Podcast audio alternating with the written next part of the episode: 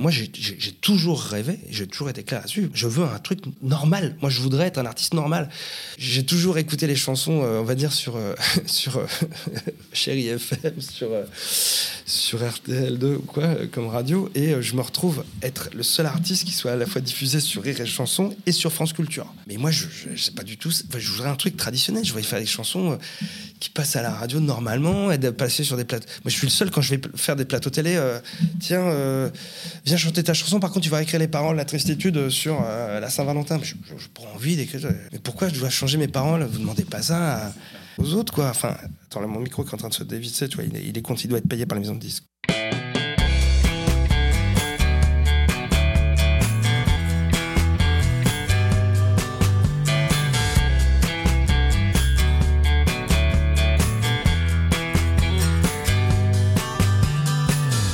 Bonjour à tous vous écoutez Cadavrexki, le podcast qui décompose un parcours inspirant. Pour ce nouvel épisode, je reçois un chanteur et musicien connu pour ses titres humoristiques et notamment pour la tristitude qui souffle cette année sa dixième bougie. Il est de retour aujourd'hui avec un tout nouveau spectacle musical intitulé Tracker de nazi, joué en duo avec Arnaud Joyer et mis en scène par Simon Astier. Je reçois aujourd'hui Oldelaf. Salut Olivier. Salut. Comment vas-tu? Bah écoute, super. Bah, en tout cas, merci beaucoup de participer à ce podcast Cadavre Exquis, podcast dans lequel je décompose des parcours inspirants. Et pour moi, ton parcours, il est bien à des égards. Donc je suis très très content de te recevoir euh, dans cette émission. Bah, je te remercie de ton invitation. Alors cet été, euh, tu as eu un été plutôt chargé. Festival d'Avignon, je crois. Euh. Oui, oui, oui.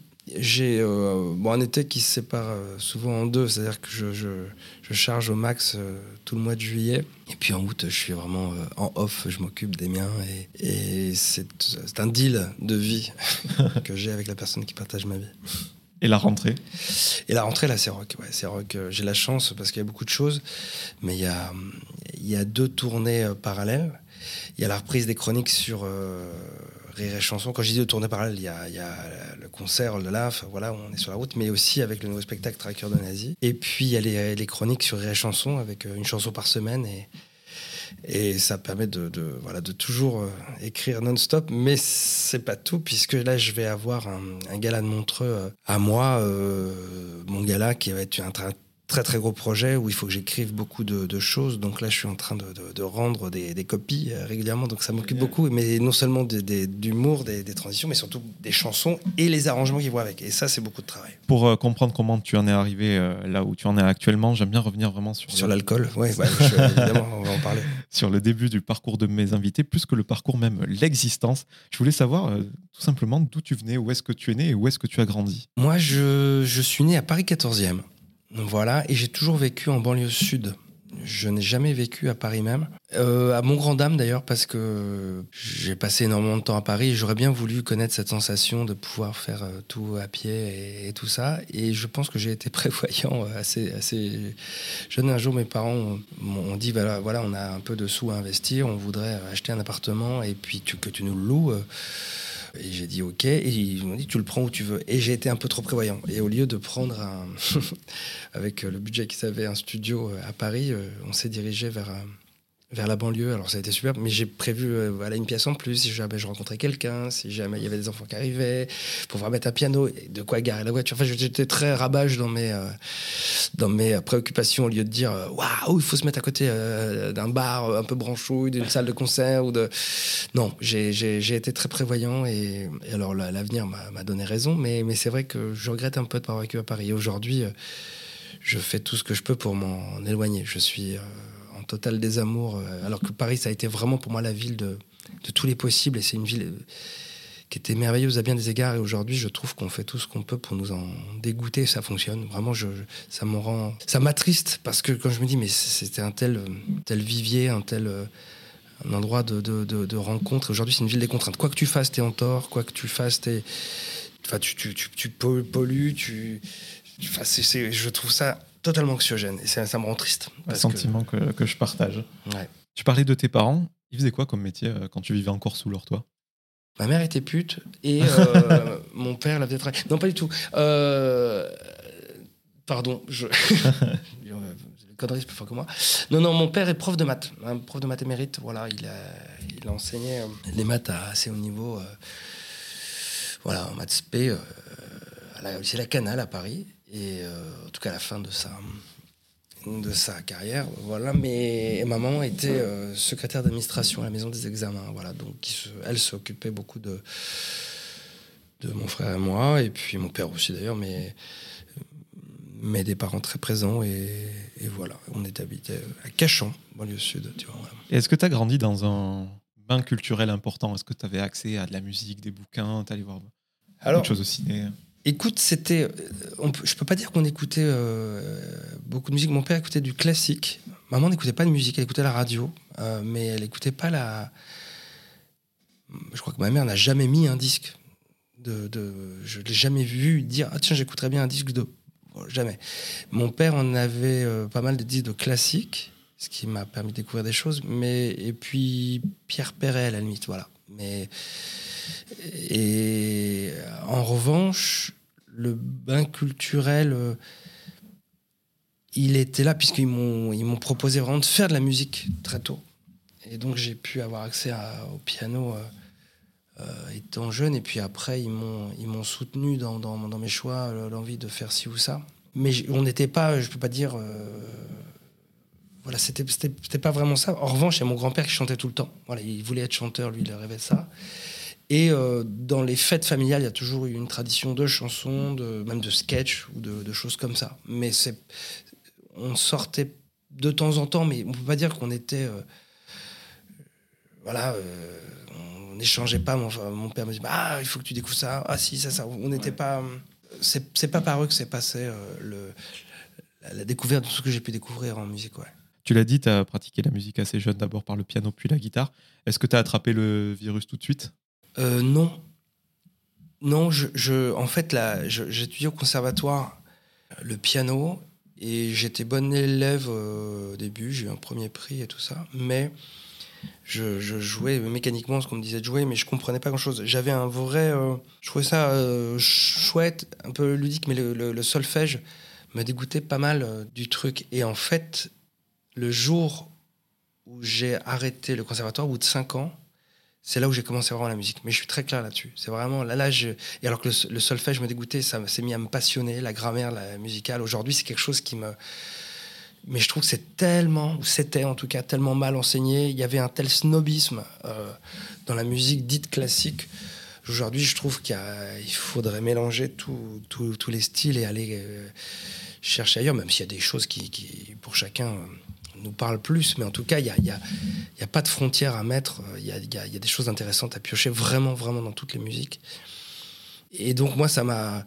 J'ai vraiment. euh, C'est par moi-même que j'ai découvert euh, vraiment la, la- musique, la musicalité. Et une fois que là, j'ai pris ça, donc j'avais 12 ans, euh, 12-13 ans quand j'ai commencé. Et là, là, par contre, j'ai pu arrêter. Là, c'était. euh, c'était animal, c'était la chose la plus importante de, ma vie. ouais. Qui. Que ça se ressent sur tes résultats scolaires Bah, je suis passé du premier, de premier à dernier, voilà, en gros. Alors, pas tout de suite. En fin de la cinquième, j'ai arrêté le conservatoire. Donc là, je me suis mis à jouer, donc euh, pour l'entrée quatrième, je jouais du piano, mais tout le temps. Je jouais deux heures par jour. Et pour te dire, j'étais pianiste de bar euh, courant euh, de ma classe de troisième. Donc à 14 ans, je suis devenu pianiste de bar, voilà. Donc je, je, faisais que ça vraiment.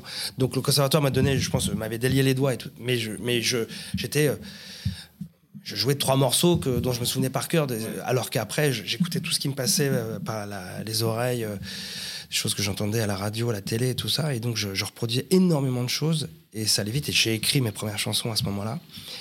La guitare, euh, j'en ai une à 14 ans, l'anniversaire de mes 14 ans, c'est ça, en, seconde, je crois. Et, mais je jouais, mais non-stop, ça, ça, n'arrivait pas. en anniversaire de mes 15 ans, je l'ai eu la guitare, pardon. Et ça a été en classe jusqu'à jusqu'en seconde, je faisais même partie du club mathématique, tu vois. De... Mais je vivais sur des acquis. Et puis euh, en première, en plus, une classe vraiment horrible, des, des, sales personnes, vraiment. euh, Tu sais, c'était même pas du harcèlement. euh, c'est des gens, tu sais, qui est... t'en croises dans ta vie, des, des, gens qui, qui arrivent à, foutre en l'air un groupe, un esprit, tu vois. Et, moi, dans cet univers-là où je me, ça y est, je, je me concentrais sur la musique vraiment et je commençais à jouer en groupe. Et alors là, Là, la classe, c'était juste pour faire euh, ce qu'il y avait à faire. Donc, j'ai redoublé ma première. Et après, euh, j'ai tenu jusqu'au bac. J'ai eu mon bac avec mention, j'ai eu du cul. Et puis, euh, et puis, je suis parti en fac de musicaux. Et là, Ça, tu ne te voyais pas faire autre chose après? euh, c'était compliqué. C'était compliqué parce que je. Mais je te dis, avant que petit, pour moi, j'allais faire voilà, Mathieu, Matspé, des, des grandes écoles. Je, je- je- je- pour moi, c'était tracé. Et puis, la, la découverte de la musique, ça a été un électrochoc de goût, mais aussi euh, culturel, de tout. C'est. Ça psychanalytique, ça a été. Ça a été une révélation absolue. Et ouais, tout mon temps, toute mon énergie passait là-dedans. Mais c'est vrai que j'avais après l'objectif, donc j'ai eu mon bac pour pouvoir finir en musicolo. Mais, mais par ce qui est drôle, c'est qu'en en fac, je crois que je fais partie des étudiants, j'ai dû sécher peut-être un cours sur l'ensemble de ma fac. En plus, je parlais pas en classe, je, suivais tous les cours, ça m'intéressait, j'étais euh, à ma place. Et puis, euh, ça angoissait un peu mes parents euh, de me voir quitter un, parcours qu'ils imaginaient plus brillant dans, en études. Et, et après, l'histoire m'a donné raison et leur a donné raison de, de me soutenir là-dedans aussi, parce qu'ils m'ont soutenu malgré tout, malgré leur, euh, leurs angoisses, et ils ont été merveilleux pour ça. Mais, mais aujourd'hui, ouais, c'est euh, c'est un pari qui, est, qui risqué, enfin, qui, était risqué à l'époque de, de- de- faire, mais il n'y a pas un moment où j'ai regretté, évidemment. Et, et ce serait à refaire, je ferais pareil. Et puis, même sans le, sans le succès, tu vois ce que je veux dire, il y a des moments où tu, euh, tu fais des plans un peu plus euh, douteux, mais tu te dis, euh, en fait, je sais de quoi je parle. Je sais de quoi je parle, je comprends mon sujet et, et j'ai l'impression de servir à quelque chose. ouais. Ton sujet, justement, euh, je vais te parler du groupe euh, Les Petits Humains, Ouais. donc avec qui tu as fait deux albums composés à moitié de chansons sérieuses et à moitié de chansons légères. Mhm. Et d'ailleurs, ce deuxième aspect, euh, je crois qu'il saoulait un petit peu le reste du groupe. Oui, c'est vrai. C'est vrai, ça a été un virage intéressant. Alors, les petits humains, on nourrissait plein de, de rêves ensemble. On n'a jamais vraiment été aidés par des, des pros. Personne s'est vraiment intéressé à, à nous. On, on a été aidés par le père de- du batteur, Colin. Et son père, c'est tout simplement Guy Delacroix. Euh, donc le bassiste euh, légendaire, c'est lui qui joue sur euh, Full Sentimental, euh, Je te donne. Ouais. euh, c'est le recordman, euh, recordman, je crois, de passage dans, dans Taratata. Alors peut-être ça a changé maintenant, mais en tout cas, c'était un mec incroyable qui a participé à tellement de, de- de choses cultes et il nous prêtait du matos pour enregistrer. On a enregistré comme on a pu, mais il nous manquait un réalisateur, il nous manquait un, un vrai ingé son. De, on, on avait un vrai goût tous de la musique et je pense qu'on faisait des- de, de bonnes chansons, mais de temps en temps, il y a besoin d'un les, les chansons, tu regardes juste l'album, elles faisaient 5-50 chacune, 6 minutes. il y avait des solos à tir larigot et quelqu'un qui dit Ouais, bon, les gars, eh, on va réduire de moitié, même dans tes paroles. Oh, vas-y, concentre-toi. Il y avait- vraiment de, belles chansons et c'est des choses que je joue encore de temps en temps, j'en suis fier, mais on était un peu foutraqués. Et donc, on tournait même pas parce que les gars étaient tous brillants aussi. Il y avait deux centraliens, un autre ingénieur en, école d'informatique et, les mecs étaient, bons, quoi, et étaient forts. Et donc, ils voulaient pas, à juste titre, lâcher leurs études. Ils ont bien fait de continuer. Mais c'est vrai que moi, je disais, euh, vas-y, lâchez le.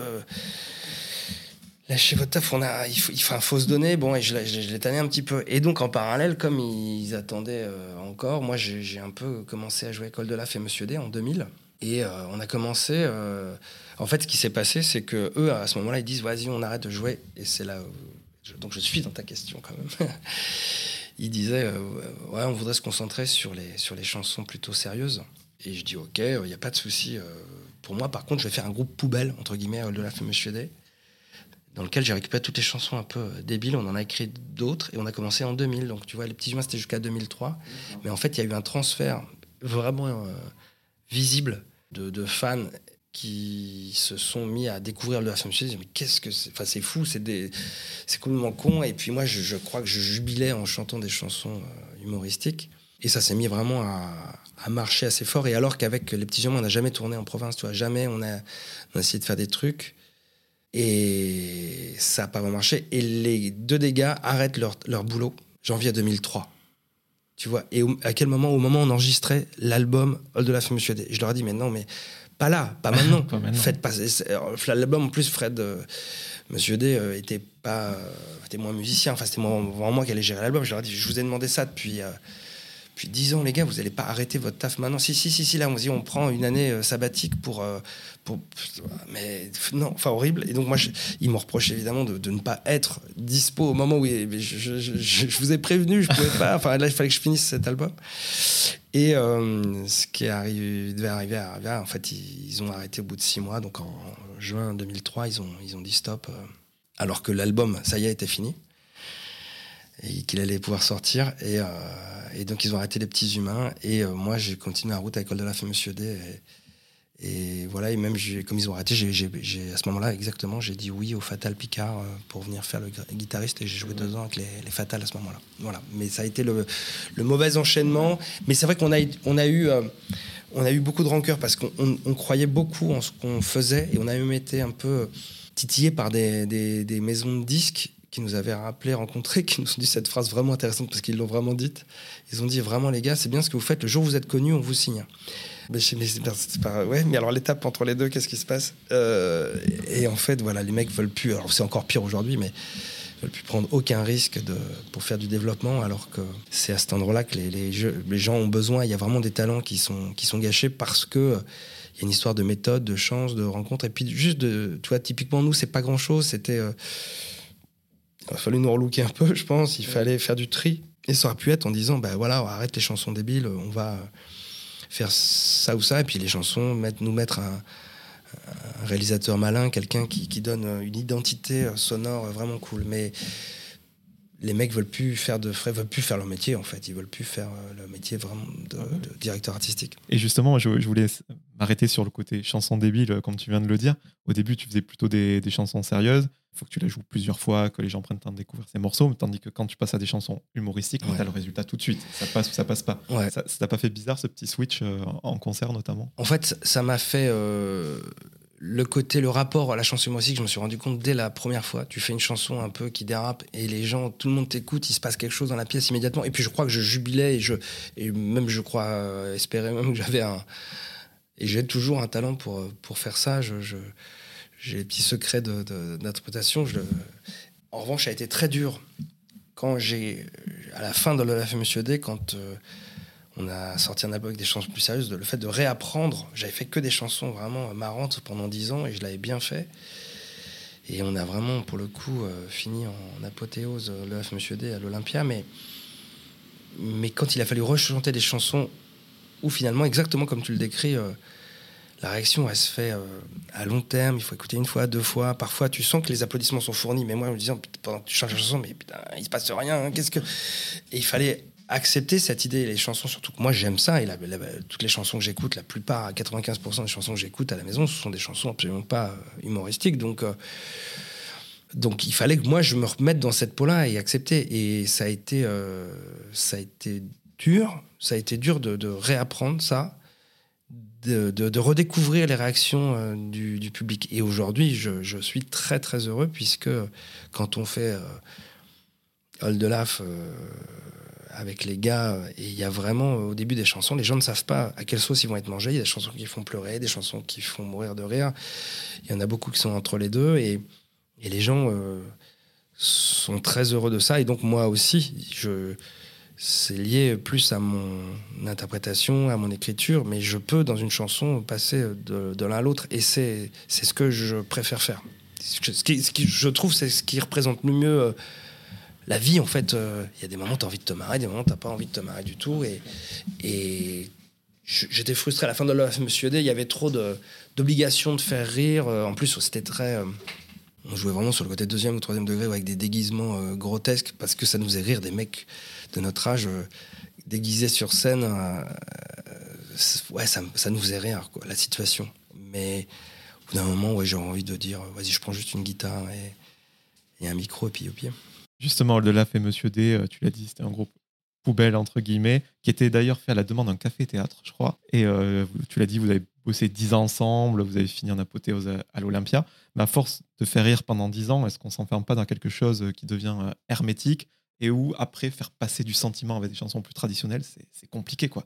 Ouais, si, on a même essayé durant ces dix ans, de temps en temps, de faire des chansons plus, plus jolies, plus. de temps en temps. Et en fait, bah, en fait, on se rendait compte que ça ne passait pas. Euh, sur le moment, les gens n'étaient pas là pour ça. Ils sont venus là euh, pour se marrer. Et il y avait une règle du jeu qui était un peu euh, tronquée. Les gens, quand tu, dis une chanson un peu plus. Ouais, les gens n'étaient pas là pour ça. Pas, pas, pas sur de la Monsieur D. Et aujourd'hui, à l'inverse, je te dis, c'est sûr que les gens aiment le, mélange et le fait de- de varier entre les univers. Mais oui, c'était enfermant. J'ai vraiment une fois où tu te retrouves. euh, on jouait dans un lieu un peu sordide. En plus, c'était vraiment, je ne sais pas ce qu'on foutait là. C'était pas un vrai concert. C'était euh, comme un bar un peu de, à la montagne. Et, euh, et on est euh, déguisé, donc moi en lapin et, Fred en ours. Et, on- je suis en train de faire l'intro. Et en vrai, la situation était marrante, si tu en tant que tel. C'est vraiment c'est une scène de film. C'était vraiment, tu as des. T'as des gens qui sont là, qui savent pas ce qu'ils viennent voir, d'autres qui, qui passent, c'est un bar, quoi. Et, euh, et puis, t'as vraiment une serveuse qui passe, qui, qui, me regarde, tu sais, qui me dévisage avec elle a un plateau avec des verres dans la main et qui me regardait haut en bas. Et euh, vrai qu'elle elle était, mais elle comprenait pas. Il y avait, vraiment un, un- un souffle. Et là, tu te dis, ouais, ouais, j'ai envie de changer un petit peu. C'était d'autant plus grotesque, c'est que la fin, encore une fois, était assez triomphale. Tu vois, on a fini à l'Olympia, c'était un, plein à craquer euh, sans même avoir mis d'affiche. Enfin, c'était vraiment un succès de remplissage, mais j'étais très heureux d'annoncer la fin et d'aller vers la suite. Voilà, vraiment, c'était quelque chose qui me paraissait. un- J'avais pas de regret d'arrêter. Justement, on l'a vu, tu as commencé en groupe, puis duo, puis solo. Fait, euh, Alors, solo, c'est un faux solo. hein. Oui. Quand, quand j'ai commencé. euh, c'est toi qui portes le truc par C'est moi qui porte le truc, par- c'est à mon nom. J'assumais Ouais. le fait de porter mon nom et de devenir la- le personnage principal. Il a fallu pareil là aussi, dans le personnage sur scène, euh, assumer le fait que c'était mon truc. euh, il- ça m'a mis un petit peu de temps entre le fait d'assumer les, les chansons tristes le et le fait d'assumer que j'étais patron d'un projet. Même si sur la fin de l'OF Monsieur D, c'était déjà moi euh, qui, qui, avait les rênes. hein. Mais dans les petits humains, euh, c'était vraiment un groupe. Mais euh, oui, c'est moi qui, écrivais les chansons, qui les chantais. Donc il y avait un côté leader quand même. Il n'y avait pas de, doute. Mais j'ai toujours pensé groupe et je le pense, à vrai dire, encore autant que je peux. Mais je m'embarrasse moins. Je, sais que c'est à moi qu'appartiennent les décisions finales aujourd'hui. Et les gens. Les interlocuteurs savent à qui ils doivent s'adresser. euh, voilà. Mais maintenant, euh, tu vois, c'est tellement un groupe que j'ai pu choisir les gens que, que je voulais euh, dans mon équipe et on est toujours ensemble. On a, on a quasi pas changé depuis, depuis 2010, tu vois. C'est toujours. Il y en a même qui bossent avec moi depuis plus longtemps que ça. Avec Al, enfin, Alexandre Zapata et qui faisait le rôle d'Alain Berthier, qui fait toujours le rôle d'Alain Berthier du reste. Et avec l'ingé son, on bosse ensemble depuis 2005, tu vois, 2005-2006. Donc euh, les autres sont arrivés en 2010. Il y a eu très très peu d'a- d'arrêts. Et on se voit quand on a du temps en dehors. On se voit, on prend des week-ends ensemble. Tu vois, ce week-end, je pars avec mon guitariste à la campagne euh, et ma famille et tout ça, et on a envie de se voir et c'est merveilleux. C'est qu'on on part en colo quoi quand on part. Quand on t'a connu à travers Old Laf et Monsieur D, euh, donc tes chansons humoristiques, et puis qu'on te découvre avec ton projet entre guillemets solo, une chanson comme Café, cette lecture cynique du monde moderne, Mhm. c'était quoi l'accueil à l'époque? Ça a été génial tout de suite. En fait, ça a été, on s'est fait surprendre. Nous, euh, c'est, je, je sais, on était en train de répéter, travailler à l'école de la fée Monsieur D. On était avec euh, à cette époque-là Fred Weiss qui faisait Monsieur D, puis euh, donc Al Zapata qui faisait le rôle de Pepito Valdez à l'époque. et on était en répète. Et puis Fred venait d'avoir une, je vais, je vais citer la marque, je m'en fous, on est sur un podcast donc on a le droit, une, euh, une euh, cafetière Nespresso. Et comme tous les gens qui viennent d'avoir un Nespresso, euh, voulaient à tout prix nous faire un café, quoi. Et, euh, et Comme je viens de le faire d'ailleurs. oui, non, bien sûr. mais, mais à l'époque, c'est- c'est- là, on, est, on a passé cet effet du. Mais à l'époque, il fallait à tout prix que tu prennes un café. Moi, j'aimais pas le café. Je n'aimais pas le café. Et donc, euh, en plus, ça, ça m'énerve. Et puis là, vient ce petit truc euh, un petit peu entêtant. Et j'ai tout de suite l'idée de la, la chanson. Et je, je leur balance euh, l'idée, vas-y, joue, joue, joue ça. Et on, et on commence à tourner. Et on se dit, putain, elle est cool cette chanson. Mais euh, et, je- et vraiment, tu te répètes, tu fais J'étais kékéké. J'ai pas de de parole, j'ai pris un café. Je, je voyais énervement, je voyais le, j'avais l'idée, mais. Et puis, euh, je vais la maqueter avec quelqu'un qui s'appelle Stéphane Prince, sur qui on bossait sur un album. Et je enfin, j'enregistre chez lui. Et il a fait un truc, il avait enregistré Al euh, en train de jouer deux notes de poubelle. Et avec, il a travaillé, il a pitché, tu sais, tu peux changer les, notes. Et pendant qu'il bricolait la piste de basse, j'ai jeté les. J'ai jeté les, les paroles, mais donc en une heure, euh, même pas une heure, euh, une demi-heure. Et, et il a vu, il est passé de il y avait rien à j'avais le et je crois que j'ai jamais j'ai pas bougé un j'ai pas bougé un- une ligne de la chanson telle qu'elle était quand on l'a maquettée chez lui, et puis elle est arrivée sur euh, l'album. Et donc là, elle se trouve très vite prise sur une compile, compile comme qui s'appelait? Je sais plus. Enfin, des compiles, des chansons. euh, Tu sais, cette explosion des. Il y avait beaucoup de, de- de chansons françaises euh, les années 2000 avec Internet. Ça a été, ça a eu une vraie explosion avec, tu vois, les ogres. Et on était tout un tas. Et il y avait des, des compiles qui sont vraiment chouettes et qualitatifs de, groupes de l'époque. Et des nénettes qui sont en école d'animation entendent cette chanson et nous envoient un message pour dire voilà, on travaille en école d'animation. Ça vous embêterait pas qu'on fasse un clip de fin d'année sur votre. genre, bah écoute, non, euh, pas de souci. Et donc, nous, on était à ce moment-là en résidence à Toulouse et on reçoit le clip. On est alors qu'on était à Toulouse et là, on se dit waouh, on est euh, subjugué. On se, on se dit mais c'est c'est ouf. Et elles le mettent en ligne et alors là, ça nous a dépassé. Là, c'est parti. euh, ça a été incroyable. C'est-à-dire que à l'époque, il n'y avait pas tout ce côté. euh, il n'y avait pas de youtubeur, il n'y avait pas de. C'était pas, formalisé, il y avait des trucs qui. Et c'était tellement nouveau, ce buzz, et que ça est tellement fort à coup de millions de, de vues, et en plus, dans plusieurs pays. Il y avait des versions traduites de la chanson, c'est ce qui fait que tu vois, j'ai été interviewé par euh, TF1, M6, euh, tu vois, pour, qu'est-ce que c'est, qu'est-ce qui se passe, euh, voilà. Et ce que je trouve absolument hallucinant, euh, et parce que c'est l'histoire de ma vie, ça, mais il n'y a pas eu de, traduction la chanson n'a pas été n'a jamais été prise en radio. Il y a eu un succès populaire la chanson qui était absolument euh, fou. Mais les prods sont arrivés trop tard, puisque c'est plus tard que j'ai signé avec Roy Music, qu'on essayait de récupérer, de refaire vivre un truc, mais le buzz, il était fait, tu vois. Et je me dis, avec une équipe un peu compétente, mais une chanson qui est visionnée 15 millions de fois, tu vois, entre ouais, 2006 et, et de, de- de- 2010, en gros, ça a été. Et nous, on a rempli les salles, c'était la, c'était la fête. Mais ce qui est intéressant, à l'époque, Internet, c'était gratuit.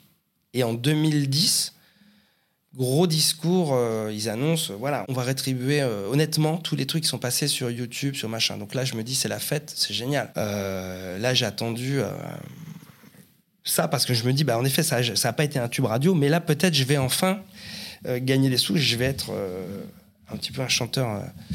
Et donc, j'ai reçu de la part de la SACEM pour dire, pour les 15 millions de diffusions, vous touchez votre chèque de 26 euros. Et là, je me suis senti un peu sale. En fait, ouais, c'est- dur parce que tu te dis n'importe. La chanson, c'est un n'importe quel single qui passe un peu à la télé, à la radio. Et à la télé, je sais même pas si le clip est passé alors que c'était un chef-d'œuvre. En tout cas, euh, ouais, je me suis senti un petit peu sali. Parce que que ce soit complètement gratuit, en se disant, bon, bah, c'est comme ça. Mais en fait, tu touchais 0,002 centimes par, euh, par diffusion. Et. euh, T'avais pas de rétroactivité là. si, jusqu'à 2006, si, si. Ah ouais. C'est ça qui était bien. Il y avait de la rétroactivité. Ok. Mais c'était. euh, Ils m'ont payé les 15 millions. C'est que j'ai touché 26 euros. Donc, c'est-à-dire Ah ouais, que tu peux te dire, oh, ok, ok. Bon, bah, écoute, je vais, les enfants, on va, ouais, je- on va pas acheter de maison euh, à la mer. Mais c'est, tu vois, tu vois ce truc-là. Et aujourd'hui, euh, là, il y a des, des gens qui se battent pour essayer de, de- de- de faire rentrer le streaming justement dans, dans des tarifs normaux. Mais à chaque fois, je me retrouve mal, euh, mal calé. Tu vois, donc euh, je, je suis très heureux parce que le plus précieux pour moi, c'est le succès des, gens qui sont venus découvrir, le fait que la chanson soit toujours chantée. Et je suis persuadé que la chanson, le café, euh, ou même la tristitude plus tard, si tu veux, resteront dans, dans les mémoires longtemps. Je pense qu'elles elles- elles- elles vivront à long terme. Mais c'est vrai que tu te dis, bah, c'est dommage à un moment ouais, je marche bien et je suis. Enfin, tu vois, ça fonctionne, mais avoir un jour un, un chèque pour te dire, bah. C'est injuste qu'il n'y ait pas eu ce petit twist-là, mais ça m'empêche pas de vivre très gentiment et je, je gagne très, très gentiment ma vie. Mais tu te dis, putain, je fais des tubes, mais moi, les miens, ils me rapportent pas de sous. Ouais, la, la tristitude, c'est la même histoire. Oui, c'est exactement ça.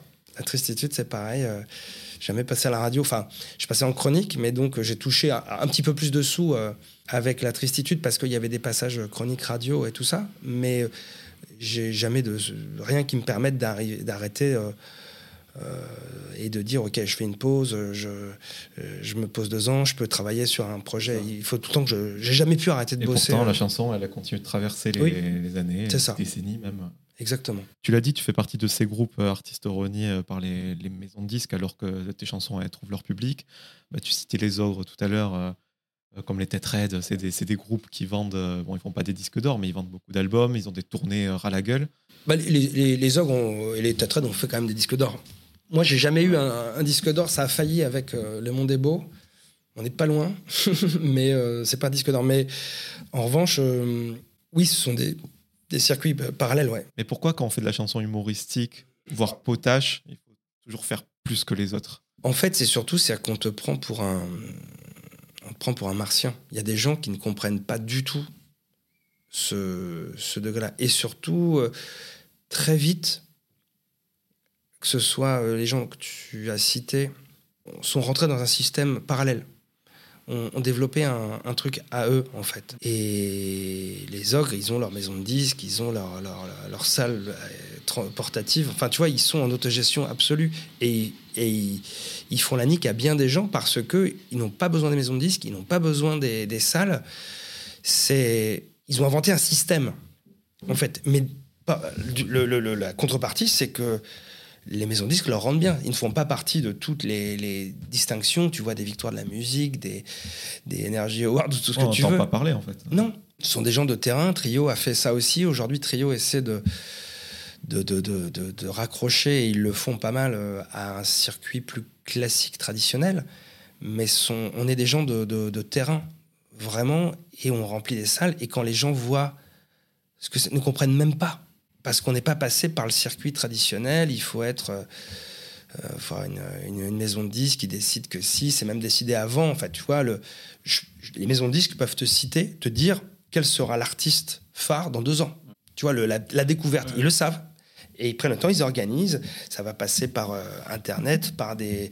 Ils vont passer au Printemps de Bourges, au Franco. Euh, euh, ça va être telle radio qui va être partenaire. Il y a déjà tout qui est organisé. Et je sais qu'à une, quand tu écris des chansons dans le temps, on m'a proposé d'écrire, comment dire, pour les frérots de la Vega, mais deux ans avant, en disant voilà, le, ça va, ça va exploser. et puis, je n'ai pas envie d'écrire j'ai pas d'inspiration à ce moment-là et j'aurais dû parce que j'aurais peut-être euh, pu euh, gagner un peu de sous avec cette histoire-là. Mais en tout cas, nous, on n'est pas capable de dire euh, vraiment où on en sera dans deux ans. On espère toujours moi, j'ai toujours rêvé, j'ai toujours été clair là-dessus. Je veux un truc normal. Moi, je voudrais être un artiste normal. J'ai toujours écouté les chansons, euh, on va dire, sur, euh, sur euh, Chéri FM, sur, sur RTL2 ou quoi, comme radio. Et je me retrouve être le seul artiste qui soit à la fois diffusé sur Rire et Chanson et sur France Culture. Mais moi, je ne sais pas du tout. Je voudrais un truc traditionnel. Je voudrais faire des chansons qui passent à la radio normalement et de passer sur des plateaux. Moi, je suis le seul quand je vais faire des plateaux télé. tiens viens chanter ta chanson. Par contre, tu vas écrire les paroles, la tristitude sur euh, la Saint-Valentin. Je, je, prends envie d'écrire. Euh, mais pourquoi je dois changer mes paroles? Vous demandez pas ça aux autres, quoi. Enfin, attends, mon micro est en train de se dévisser, tu vois. Il est, il est il doit être payé par la maison de disques. mais euh, je rêve d'avoir ouais, une équipe qui, qui, prend en main, qui dit bah voilà, là tu vas aller faire de, la, de ça dans un studio. Je, je, être bon élève. Moi, moi ce que j'aime, c'est faire des chansons et les écrire, les enregistrer et les jouer en, spectacle. Mais tout, tout le, délire, je me suis mis à devoir produire mes, mes albums, ça a été une catastrophe. Alors, quand on dit les maisons de disques euh, n'ont pas aidé, si, j'ai Roy Music qui m'a aidé pendant, pendant un long moment, pendant dix ans, on a travaillé, c'était super. Après, on avait l'impression d'avoir fait le tour un petit peu, donc moi j'ai essayé euh, ailleurs. J'avais la la prétention de dire ouais, je pouvais peut-être euh, produire l'album, mais en fait tu te rends compte producteur, bah ouais c'est un métier en fait. Donc euh, ça a été la panade. En plus moi j'ai été blessé à ce moment-là, euh, donc ça a été un peu la galère. Mais Roy ils ont vraiment fait des super trucs pour moi. Ils, m'ont donné vraiment des moyens que j'avais jamais eu avant. Donc vraiment si, mais c'était une maison de disques indépendante, c'est-à-dire pauvre. Donc, euh, il y a eu des super conseils, ils, m'ont vraiment pris en charge, mais il y avait des limites aussi dans, l'impact. Il faut à un moment raccrocher une des, majors pour pouvoir, euh, négocier quelque chose avec les radios, les télés, les, magazines et tout ça. Donc, euh, moi, je, oui, je, suis passé par l'autre, par le chemin du live. Je réécoutais tes albums, je te l'ai dit tout à l'heure, et dans le deuxième dimanche, justement, j'ai senti que tu voulais gommer un peu les, malentendus à ton sujet. en proposant quelque chose de plus produit, plus chanté, afin que tu sois plus vu comme un humoriste, mais comme un chanteur qui fait de l'humour. J'ai senti cette petite nuance en réécoutant. Est-ce que c'était vraiment ce que tu voulais faire? Euh, Oui, euh, alors je ne sais pas si c'était conscient. Euh, ce que je sais, c'est que l'album est très personnel, il y a vraiment. euh, mais il y a toujours des petites touches humoristiques. Et je suis très heureux, c'est ma marque. Mais je le voulais ouais, assez chic, assez. euh, Il y a des chansons qui, qui ne font euh, pas du tout rire dessus. Et autant sur le Monde des Beaux, il y a une, pour moi, il y a une petite erreur de goût, qui n'est pas une erreur de chanson, parce que j'aime beaucoup la chanson, mais elle avait rien à foutre sur cet album. C'est J'ai chaud, qui est une chanson. euh, qui est un peu différente à plusieurs égards parce que déjà c'est la seule chanson où c'est pas moi qui parle, je suis dans le rôle d'un lapin qui est dans un four à micro-ondes. Donc c'est on peut se demander mais qu'est-ce que ça fout là? Et l'autre euh, raison c'est que euh, les arrangements sont très électro, euh, c'est- très boom boom par rapport à tout le reste de l'album qui est très léché, et plus acoustique, voilà. donc je, je- je- je me disais que c'était cool de le mettre sur l'album et je regrette. Et il n'y a pas cette erreur-là sur euh, Dimanche. Dimanche, l'album a plus une globalité Ouais, de, homogène. de son, ouais, c'est ça. Donc, euh, c'est Jean-Loup Pierrot, Dimanche, qui l'a réalisé. Et c'était super. Lui, pour le coup, c'est un grand nom euh, vraiment de la chanson française. Il a fait euh, des albums chefs-d'œuvre. Chefs-d'œuvre, hein, je crois qu'on dit. Et puis avec des, des grands succès. Donc là, je lui ai fait découvrir le non-succès. Donc ça, c'était cool. Et on est cependant très fiers de, ouais, de, de, de l'album. Et, Superbe album. Mais ouais, je, je l'ai- je l'aime bien. Mais j'ai la chance, euh, tu vois, je, j'aime, j'aime mes albums. Et je, j'aime les réécouter avec euh, du temps. Et je sais que ça m'a fait ça. L'autre jour, j'ai réécouté dimanche. euh, et ouais, j'étais fier. Il y a à manger dedans, c'est, c'est cool. Il y a un truc que je n'aime pas, et pourtant c'est tout début de l'album. C'est le son au début du bruit. Il y a un petit, euh, un petit thème. Et je doutais déjà au moment du studio. Et je- c'est Jean-Louis qui, l'a rajouté. Je demandé à tout le monde, la maison de disque, à manager, mais c'est pas bien, non Si, si, c'est sympa, laisse-le. Et vraiment, ça va être tweet, tweet, tweet, tweet, tweet, tweet, tweet. Il y a ce truc-là. Et tout le reste de l'album, j'aime ça. C'est juste. Donc, les cinq premières secondes de l'album que je trouve naze. Et après, le reste. euh, mais bon, elles sont importantes, les cinq premières secondes.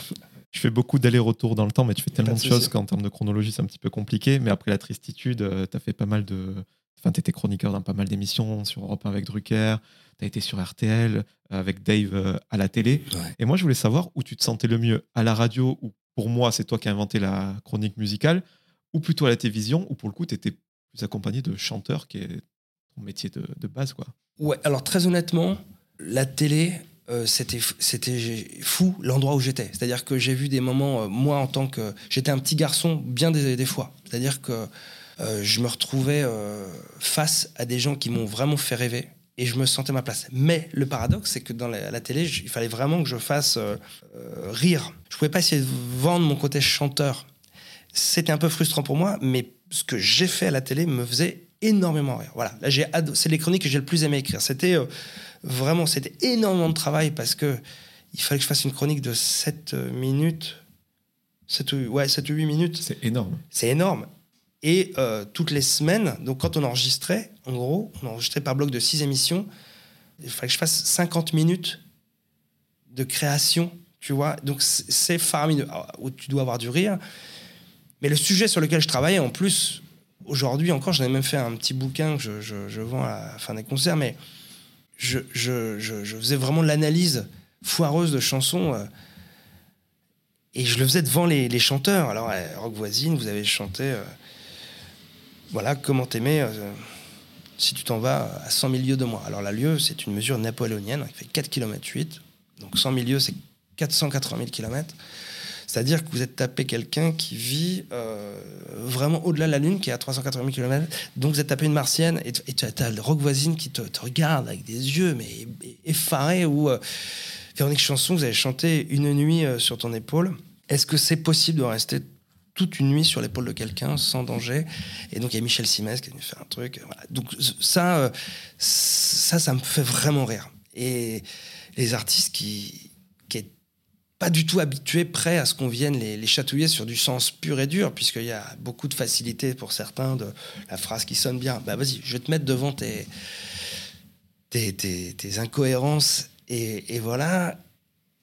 Mais sauf qu'il y avait un problème. C'était diffusé sur France 3 à 15h, devant une moyenne d'âge de gens qui avaient, euh, je crois, la moyenne d'âge était 78, je crois. Ah ouais Ouais, 78, la moyenne. Donc, euh, ouais, c'était merveilleux. C'est-à-dire que les gens, euh, le public m'appréciait. Dave, c'était super. Amanda, pareil. L'équipe était cool et le, la prod me faisait vraiment confiance, m'aidait. Enfin, c'était génial. Mais je pense que je n'ai pas trouvé mon public. Euh, ou alors peut-être je l'ai trouvé, mais il est mort tout après. Euh, enfin, voilà. Donc euh, voilà. La, radio, il y avait. Europe 1, c'était cool. Ça m'a vraiment fait découvrir des trucs. L'équipe était géniale. Il y a des, plein d'humoristes qui sont encore mes potes aujourd'hui. Mathieu Madénian, Jérôme Commandeur, Charles Gabri. Enfin, toute l'équipe était vraiment cool. Mais ça s'est arrêté. Et on a tous arrêté en même temps. On était déçus. Je crois le plus déçu, c'était Drucker que ça s'arrête parce que c'était une vraie régression pour, pour lui. Il s'éclatait. Il était bon d'ailleurs, il était bien plus rock dans l'émission de radio qu'à la télé. Et RTL, c'était dur. RTL, c'était dur parce que j'étais pas à ma place. Berne, c'était pas sympa de bosser avec Berne. Et, euh, et en fait, euh, on me rappelait à l'ordre parce que c'était une radio de droite et que euh, j'étais trop de gauche sur cette radio de droite. Donc, donc artistiquement, je me suis pas super éclaté, mais parce que j'étais pas mis à. Même mon moment, il était foireux. Sur. sur chez Dave, j'avais mon moment. Et quand j'arrivais, c'était mon moment. C'était moi. Et là, euh, là, la radio, c'était Ah oui, c'est vrai, il est là aujourd'hui. Euh, bon, vas-y, qu'est-ce que tu. C'était un peu dur. Et puis avec. Euh, ouais, Berne, qui était pas, pas quelqu'un de très accueillant. Ouais. Carmou, c'était très sympa. Ce que je veux montrer aux gens aussi, c'est qu'on a beau faire des tubes, même si on n'est pas rémunéré en conséquence, on a des chansons qui traversent les décennies, on a beau passer à la télé, à la radio, etc. Bah, pour tes albums, tu as fait appel au financement participatif. 80 000 euros récoltés, je crois, à l'époque. Qu'est-ce que tu ressens quand les gens, euh, en plus d'écouter ton projet, bah, ils veulent en être moteur en faisant partie de la bande, de t'aider? Bah, En fait, ça, j'ai découvert un peu cette sensation-là parce qu'au début, euh, c'est Roy Music qui avait l'idée d'un peu de, ça. Comme j'ai dit, euh, c'était pas une prod qui était très riche, donc il fallait trouver des solutions pour produire les, les choses. Et au tout début, ils avaient penser un financement, tu sais, un peu comme euh, My Major Company, où tu avais des rémunérations euh, à hauteur de ce que tu avais misé sur le truc. Et ça, ça me plaisait pas du tout. C'était un côté actionnariat qui, me débecte. Et j'aimais pas ça. En revanche, au moment où on a fait euh, le crowdfunding, il y avait vraiment juste un préachat et c'était en échange de quelque chose. Donc, c'était un financement qui, qui était. tu avais des contreparties. Et ça, on nous, on voyait juste, entre guillemets, l'aide financière que ça pouvait représenter. Mais, comme tu l'as un petit peu évoqué, ce qu'on a découvert, c'est l'implication des gens là-dedans. C'était pas juste, je mets un billet, c'est de dire, je fais partie de l'équipe, je suis producteur et les gens viennent me voir dire je fais, je fais partie de la team. Et j'ai vu à quel point ça fédérait une communauté, une communauté solide, puisque quand on l'a refait par la suite, ça a été des, succès. Plusieurs fois, on a pu avoir 80 000 euros. Donc, euh, j'ai fait des albums dans des conditions très confortables et euh, avec un budget que certaines, euh, même majors, ne mettent pas sur des artistes de, mon, de ma catégorie. Donc, c'était merveilleux.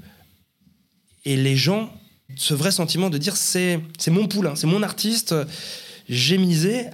Chacun, en plus, les, mises, on met à hauteur, enfin, à égalité, les gens qui aient mis 5 euros, ou il y en a qui ont mis combien 2000 balles, quoi. Enfin, et alors, ils n'ont pas eu les mêmes contreparties, évidemment, mais il y a eu une vraie, euh, un vrai lien qui s'est, installé avec, euh, ouais, je crois, il y a 2000, 2000 donateurs, ouais. Vous n'êtes pas beaucoup d'artistes à avoir un public aussi bienveillant. Il y, a, plusieurs gars qui vendent des disques d'or qui rêveraient euh, d'avoir des gens qui oui, comme ça.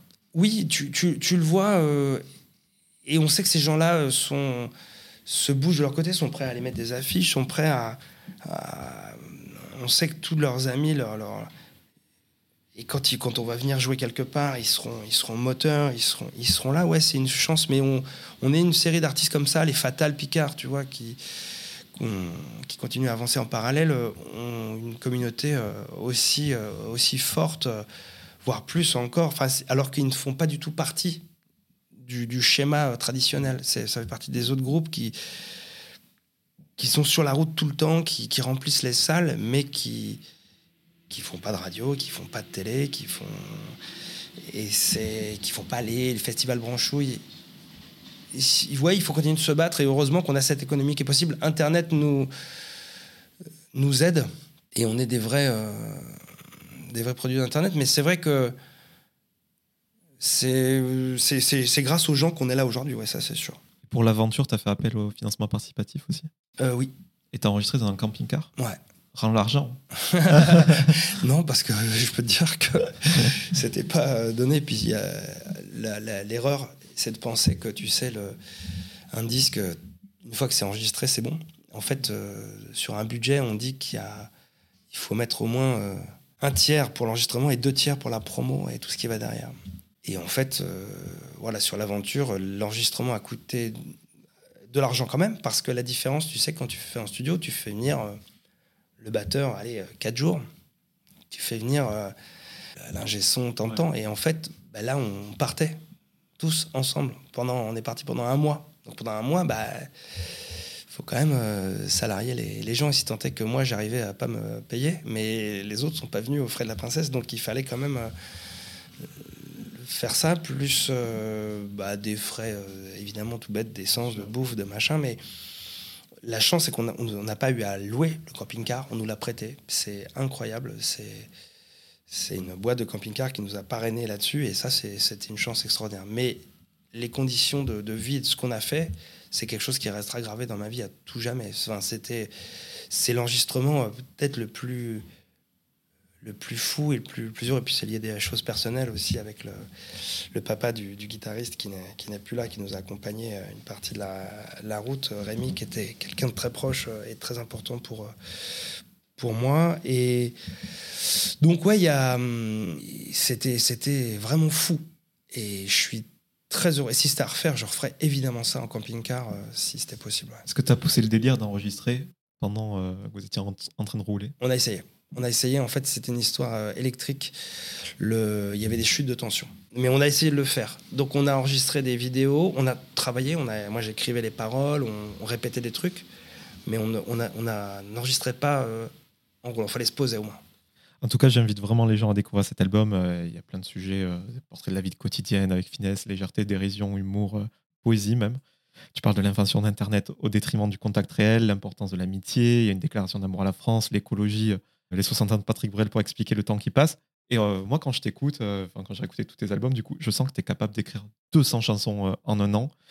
Mais, Non, euh, pardon. 400, pardon. mais quand on lit les thèmes de cet album, on voit quand même que ça colle à l'actualité. Donc, tu fais pas de, re- de recyclage, tu gardes pas des chansons dans les tiroirs. Alors, ça m'arrive. Il y a des chansons qui me demandent parfois plus de. J'écris des bouts d'idées et il faut le temps qu'ils accouchent, que je, je le- les triture dans ma tête et voir par quel angle je, je prends la chose. Mais de toute façon, il y a des chansons qui ont été écrites vraiment sur la route pour cet album L'Aventure. Donc, euh, elles sont euh, vraiment liées à ce qu'on ce qu'on a vécu et ce qui était euh, notre époque. Bon, après, je pense que un album sur le voyage aujourd'hui, entre les. entre ce qui s'est passé sur le Covid, les confinements, le, le fait qu'on n'ait plus d'essence en ce moment, le fait que tu n'as plus le droit, même, même au niveau de l'éthique, si tu veux, en, en joie en trois ans, se balader en camping-car, euh, tout le monde te tombe dessus en disant bah bravo. euh. Donc oui, il s'est passé beaucoup de choses. Euh, Maintenant, j'essaie au mieux de me, renouveler. Je j'ai pas une objectivité encore accrue là-dessus. Je, je pense qu'en revoyant certains trucs, je me disais ah bah ça c'est un peu ça ressemble, ça c'est un peu comme ci comme ça. Maintenant sur l'album, il y a des choses qui pour moi sont qu'on n'a pas vues sur les autres albums. Enfin une chanson comme Je t'aime dont tu parlais, euh, qui parle de la France et de l'état de la France, elle était d'actualité certes sur les paroles et puis la, musique, j'ai l'impression de pas tourner en boucle un truc que j'ai fait mille fois, même les fourmis dans le traitement de la chanson, dans les arrangements. euh, ouais, j'essaie d'avancer vraiment. Et puis là, il y avait en plus une histoire, il fallait jouer avec les moyens du bord. Déjà un peu différemment, quand tu es sur la route, tu peux pas faire les choses euh, pareilles. Et, et je continue à essayer de, de, de- de me mettre un petit peu en difficulté, mais c'est sûr quand tu es habitué à une, des, des- des méthodes. Toi, j'écris sur, euh, ouais, sur un piano ou sur une guitare, donc déjà de base, bah oui, ça il y a des points communs forcément. Et puis dans les lignes harmoniques, tu vas retrouver des choses qui te plaisent de base, des choses que tu que, que, que, que, que- j'ai en tête, que j'ai dans le cœur depuis que je suis enfant. Donc forcément, il y a, y a des de choses qui vont... On va trouver des points communs, ça et là. Mais le boulot de musicien m'oblige à essayer de me, bouger les, fesses. Mais il faudrait en effet que je prenne des albums très différents. euh, J'aimerais bien parfois un album juste avec que des voix, par exemple, ou un album avec que des, des cuivres, ou des choses comme ça. Tu vois, il y a des choses que je fais pas, pas assez. Un album très minimaliste aussi. J'ai envie de choses, tu sais, avec c'est Dominique A qui a fait un album comme ça avec, je crois qu'il y avait juste une guitare élec et un petit, un Casiotone, tu vois, de la marque Casio. Tu as vraiment des petites rythmiques très très légères et puis des petits sons très cheap. Et tu te dis, voilà, ma règle du jeu, elle est là. Je pars. Tu as des gens qui partent comme ça avec très peu de matériel. Euh, dans la folk internationale, euh, Bon Iver a fait ça, tu sais, son chef-d'œuvre, euh, mais qui chante d'ailleurs les guitares plus ou moins bien accordées, mais il est dans une maison, cabane de bois, il vient de se faire larguer, il est complètement au fond du, au fond du rouleau, comme on dit, et il pond un chef-d'œuvre. Et ça, ce genre de truc, ça, j'aimerais bien, même si mon problème, c'est que je ne suis. je, je j'arrive pas à m'enregistrer tout seul. Je, veux qu'il y ait quelqu'un avec moi. Je, je, je, je, je, suis très admiratif. Tu as toute une boîte électronique devant toi. Euh. Mais non, mais c'est bête. Mais tu vois, c'est que avec ce que tu as là, tu peux tout à fait euh, avoir une sortie, t'enregistrer, tu, tu fais des trucs. Moi, je, suis euh, chez l'ordi, j'ai un micro, ça, mais non, j'ai pas envie d'appeler sur Rec. et te focus sur la musique. Ouais, c'est ça. Mais avoir partir avec, je pense, un pote et faire un truc comme l'a fait Bon Hiver, vraiment, tu pars avec une guitare. Euh, une guitare, tu as, une petite cabane dans les bois et puis tu, une machine. Euh, et tu fais tout avec des voix, euh, à la un shaker et un, truc comme ça. ça, oui, ça, j'aimerais bien. Ouais. Je voulais revenir sur quelques chansons de ce disque. Moi, j'ai adoré Demi-Dieu. dans cette chanson, tu dédramatises la situation par. Est-ce que tu sais que le clip est tourné au pied de chez toi? Ah bon? Mais bien sûr. Bien sûr. Alors tu ah, regarderas le clip. Alors là, ah, on je, je l'ai même pas vu le clip. Ah, bah va voir le clip de Midi. Je regarderai.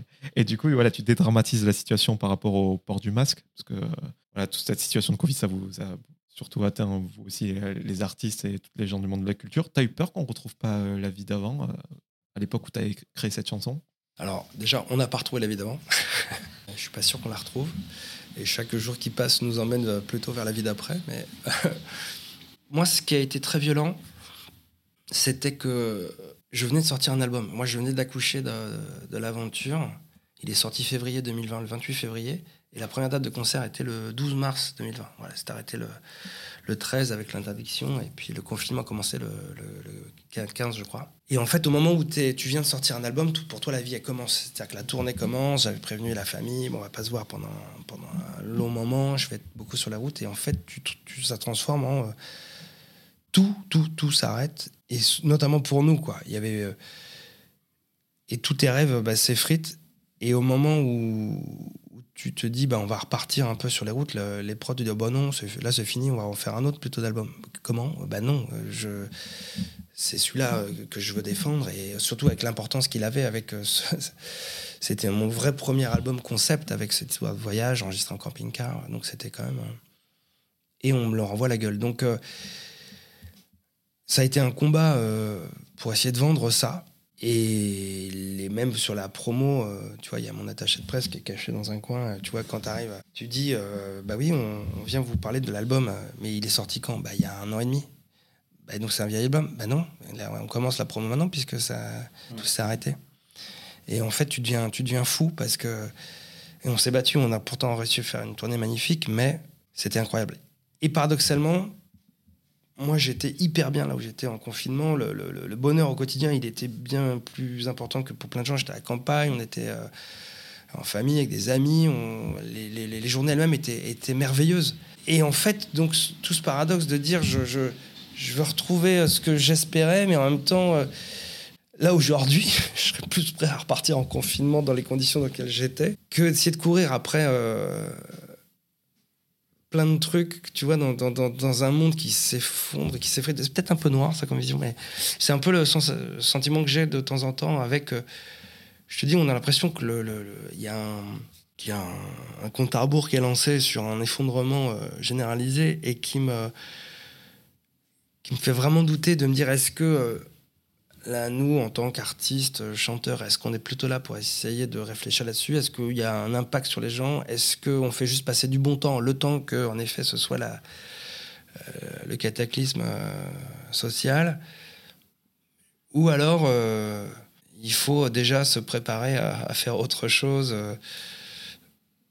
et planter des tomates, comme je dis dans, un album. Donc, ce que j'essaie de faire un peu, je ouais, je suis plus dans le sentiment qu'on a on n'a pas retrouvé le monde d'avant, mais qu'on le retrouvera pas. C'est-à-dire qu'il y a eu un, une faille parce que ça, a mis beaucoup de choses en lumière sur la manière dont nous traitent les, dirigeants, beaucoup de un dédain absolu des, gens, de ce qu'ils sont, du peuple, de, leur malheur. Tu vois, il y a l'enchaînement quand même. Gilets jaunes Covid qui était vraiment bien pour voir, mais on n'en a rien à foutre de, vous. Et puis on veut faire tout et n'importe quoi. On ne sait pas. Ce qu'on sait, de toute façon, on va le garder pour nous. Euh, vaut mieux quand même continuer à s'enrichir plutôt que d'essayer de faire euh, un aveu d'échec. Euh, il faut surtout pas euh, changer. on sait qu'on fait la, de la merde, mais on, on, va, on voit mieux qu'on continue comme ça parce qu'au moins on sait ce qu'on fait. Voilà. Et ça, ça, me fait prédire des, heures un petit peu sombres. Voilà. Et donc là, c'est mon côté pessimiste. Maintenant, quand je vais écrire, je vais essayer de trouver des choses marrantes à dire sur cette situation-là. Et, et, mais c'est vrai que le, je pense que l'homme est plus angoissé que l'artiste. Euh, l'artiste, j'ai la chance, hein, je, fais mes chansons, on vient m'écouter, euh, les médias s'intéressent gentiment à moi, j'ai ma vie euh, particulière et ce rôle particulier, statut de, entre chansons, humour, mais j'ai beaucoup de chance là où je suis. Mais en revanche, ouais, je pense que l'homme a un peu plus peur pour, pour ses enfants, pour les gens qui m'entourent et, et les gens qui vont moins bien, ouais. En tout cas, musicalement, moi, ce que j'aime dans ton projet sur toutes ces thématiques d'actualité, de société, etc., c'est que tu n'es pas engagé, tu ne donnes pas la leçon, tu n'es pas dans. Tu, tu fais pas la morale. Que tu dis ça, mais que tu fais se poser des questions. Euh, un peu comme Gaëtan Roussel, c'est un peu le concept de son dernier album, là, est-ce que tu sais, avec le point d'interrogation. Les deux euh, faites partie de ces artistes qui ne euh, donnent pas de leçon de conduite à avoir, mais qui poussent à l'interrogation. Quand on finit d'écouter un de tes morceaux, on réfléchit un petit peu. C'est ce que tu cherches à faire, tu veux pas être dans la polémique. Alors là, tu me fais très plaisir parce que c'est exactement ce que je cherche à faire. non, non, mais ça, ça, me fait vraiment très plaisir. Vraiment parce que c'est exactement ça. J'ai jamais voulu dire. Euh, c'est pour ça que je, je suis pas du tout. Enfin, euh, déjà pour moi, mais même sur les chansons trop engagées, euh, pour moi, euh, le côté trop euh, ferré, quoi. Et, et on t'explique, on t'explique exactement ce qu'il faut. Mais j'essaie de, de, de, de, ouais, de suggérer des choses, en tout cas de, de partager mes questionnements et même quand je, prends une chanson je, je prends une posture, j'espère toujours, et notamment depuis Oldelaf, c'était, c'était le cas sur Oldelaf Monsieur D, mais de manière euh, très lointaine, euh, parce que les chansons étaient vraiment euh, plus. Enfin, étaient faites quand même pour faire rire, donc c'était plus longtemps. Mais aujourd'hui, j'avoue que, que, les chansons soient sérieuses ou non, le but c'est qu'on sorte en se disant. Euh, ah oui, et si, et si il se passait ça, et si je faisais ça, et est-ce que je fais est-ce que je fais bien au fond? Est-ce que on a les moyens de faire bien au fond? Et, parce que moi je, me rends compte à quel point je suis un exemple en rien. C'est-à-dire que je bouffe de la viande, je suis venu te voir en voiture parce que, bah oui, j'ai une guitare à transporter, des, sacs et j'ai mes raisons, mais donc je suis pas exemplaire, mais je suis, euh, je me pose les, questions, moi, comme, comment faire pour faire au mieux et, euh, essayer d'être le, le, le, le, meilleur, euh, citoyen, d'être le meilleur père, d'être meilleur euh, ami, meilleur euh, compagnon, meilleur invité radio. D'essayer de faire au mieux en tout cas, mais, mais je n'ai jamais la certitude de d'être là où il faut, comme il faut. Tu vois, donc l'idée c'est de faire au mieux donc se poser des questions et c'est déjà la, la, meilleure des étapes et j'aime aussi ta démarche euh, voilà quand euh, tu es dans l'humour pur hors de toutes ces thématiques sociales on sent que tu veux te raconter d'abord avant de piquer tu es dans un peu la provocation comme une guiderée euh, ou un Didier Super tu aimes le caustique tu titilles tu veux pas rigoler des gens mais rigoler avec eux et je trouve que c'est une nuance que tout le monde ne fait pas et on la sent dans ton projet je trouve en tout cas, par exemple, puisque tu as cité Guédré et, et Didier Super, ils ont ça de très admira admirable, vraiment, et qu'ils sont prêts à mettre leur, leur, leur vie, leur, leur talent, leur machin en jeu. Ils, euh, ils risquent vraiment gros. Et ouais. Didier Super s'est déjà pris des patates, vraiment pour de vrai. Mais parce que son propos et son intelligence de propos est de dire je veux faire réagir pour que les gens, je veux susciter l'intelligence. Et il a du mal à accepter parfois que, que des gens ne, ne, ne, comprennent pas ce degré. Tu vois, j'ai joué, euh, moi, dimanche, euh, euh, j'étais parrain du Field à Paris et, j'ai joué ma chanson La peine de mort. Et quelqu'un, vient me voir à la fin en disant Ouais, j'ai entendu vos chansons.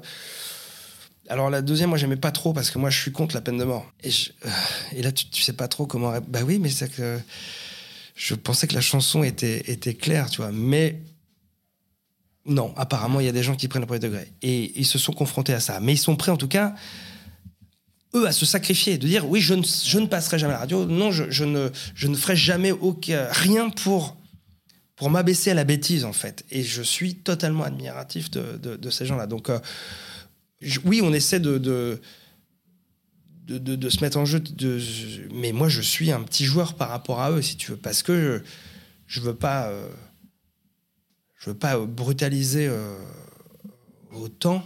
Et je, comme je te dis, moi, je rêverais d'avoir de, euh, des chansons à la radio bêtement, d'avoir un schéma simple, classique. Et, mais quand tu fais de, de l'humour, oui, tu es obligé de. Es obligé de, de, de, tisser quelque chose, un lien, et puis de. Tu peux pas te moquer des autres si tu ne te moques pas de toi avant tout, quoi. C'est-à-dire que là, moi, je vois que je même dans le spectacle, tu vois, quand on fait avec les, gars, le, pitch global qu'on étire, qu'on fait de manière différente, mais c'est en gros, c'est toujours le même. C'est Oldelaf qui essaie de faire son spectacle et qui, qui est complètement. Euh, qui a des, les pires musiciens du monde. Il a pris les seuls qu'il pouvait attraper, alors que ce sont de, tous de très grands musiciens, mais que euh, les personnages font que tout foire. En fait, c'est-à-dire que moi, je rêverais d'être un chanteur normal classe et que parce qu'il y en a un qui, me trouve trop gros, l'autre qui, qui, m'appelle le chauve. Ou, euh, tu vois ce que je veux dire? C'est que tout. Euh, je suis régulièrement humilié et, de mon propre gré par mes musiciens. Et à partir du moment où les gens voient ça, je crois qu'ils sont prêts vraiment à entendre tout ce que j'ai à, leur dire, à les titiller sur des choses personnelles. Quand tu es dans une ville, tu sais qu'on est tous attachés vraiment à sa terre, à sa ville. Ben, là, tu peux les désinguer la ville, c'est pas grave pour eux. Tu peux euh, te foutre de la gueule de quelqu'un, typiquement euh, euh, quelqu'un qui est en fauteuil roulant au concert et tu peux lui dire merci monsieur qui fait pas d'effort pour se lever pour danser tu vois parce que il a vu que la première personne dont tu fous la gueule c'est toi-même donc exactement on arrive après à rire ensemble avec ces, ces, gens là mais je, pense que c'est ouais nécessaire moi je pourrais parler de ton album pendant 10 ans mais euh, ce que j'aime aussi, on a parlé voilà, euh, des, thèmes, euh, de l'aspect humoristique, de la poésie, etc. Mais ce que j'aime aussi, c'est la forme. On sent, comme tu as dit tout à l'heure, que tu sors un petit peu de ta zone de confort. La chanson sur les attentats, tu personnifies le, mois de novembre. Enfin, je trouvais la, démarche super intelligente. Ou quand on dit que les jeux de mots, c'est une déformation de l'esprit, dans Au loin, on ne peut pas dire que tu vas de, main morte. je voulais savoir si c'était une aisance naturelle ou quelque chose que, que tu avais travaillé, que ce soit voilà, sur Au loin ou quand tu personnifies le mois de novembre toute cette forme à chaque chanson Est-ce que c'est quelque chose que tu essaies de faire plus régulièrement pour un petit peu te démarquer euh? Non, alors euh, je ne travaille pas ça consciemment et directement. Et les deux, c'est très différent parce que, enfin, les jeux de mots, enfin, en tout cas, moi, depuis que je suis enfant, j'ai une déformation de l'esprit par rapport à ça. Je vois, euh, je, joue énormément au Scrabble, donc déjà quand je vois un, mot, n'importe quel mot, je, sais toutes les, ordres possibles de lettres euh, à, l'intérieur. Donc déjà, il y, a ce problème-là. Quand j'entends n'importe quoi, euh, il y a certaines phrases, je, vais chercher les contrepétries immédiatement. Je, toi, je, vois tout ce qui est possible de, faire. Les autres, ça va être mettre des mots ensemble. Je, n'arrête pas, c'est une déformation. Et je me force à ne pas le faire, à ne pas le dire, tu sais, parce qu'il y a le côté... les jeux de mots, c'est vraiment... les vieux, tu sais, qui sont chaque fois que tu dis un truc à des vieux, ils te font la vanne et ils rigolent euh, à leur jeu de mots. Euh, il y a un côté un peu gênant. Euh. tout le temps, ils n'arrêtent pas. Et, je veux pas faire ça. Je veux pas. mais je le ferai. Je sais que je, ça, j'y couperai pas quand, je serai vraiment vieux. Et, je rirai comme ça avec le ventre un peu comme Bouvard, tu sais, un peu comme ça quand je rirai à mes propres vannes.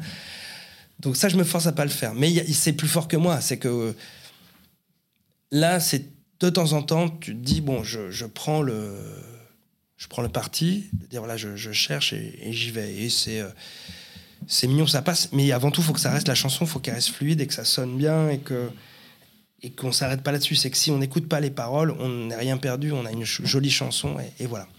Et euh, novembre, en revanche, bah ouais, c'est tu parlais de, tu disais qu'il n'y avait pas de chanson que je laissais trop, que c'était sur l'actualité. En fait, cette chanson, je l'ai écrite le lendemain. Je l'ai écrite le, lendemain des attentats. Et elle est restée 7 ans dans un tiroir.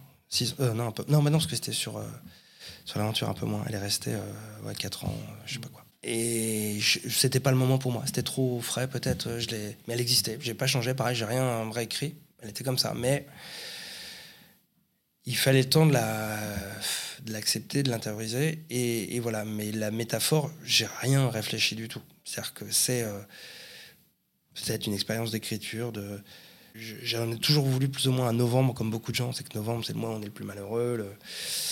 Comment ça s'appelle? Il y a un lundi, tu sais, qui est réputé être le lundi, euh, euh, le lundi le plus déprimant de l'année, le, troisième lundi de novembre, je crois, euh, qui est le pire jour de l'année. euh, et en effet, il, force, il fait forcément, il fait mauvais, forcément, il fait froid, humide, et que c'est à ce moment-là que tombent les, les avis d'impôts, les, les factures, les, les bazars, et tout se met mal à ce moment-là.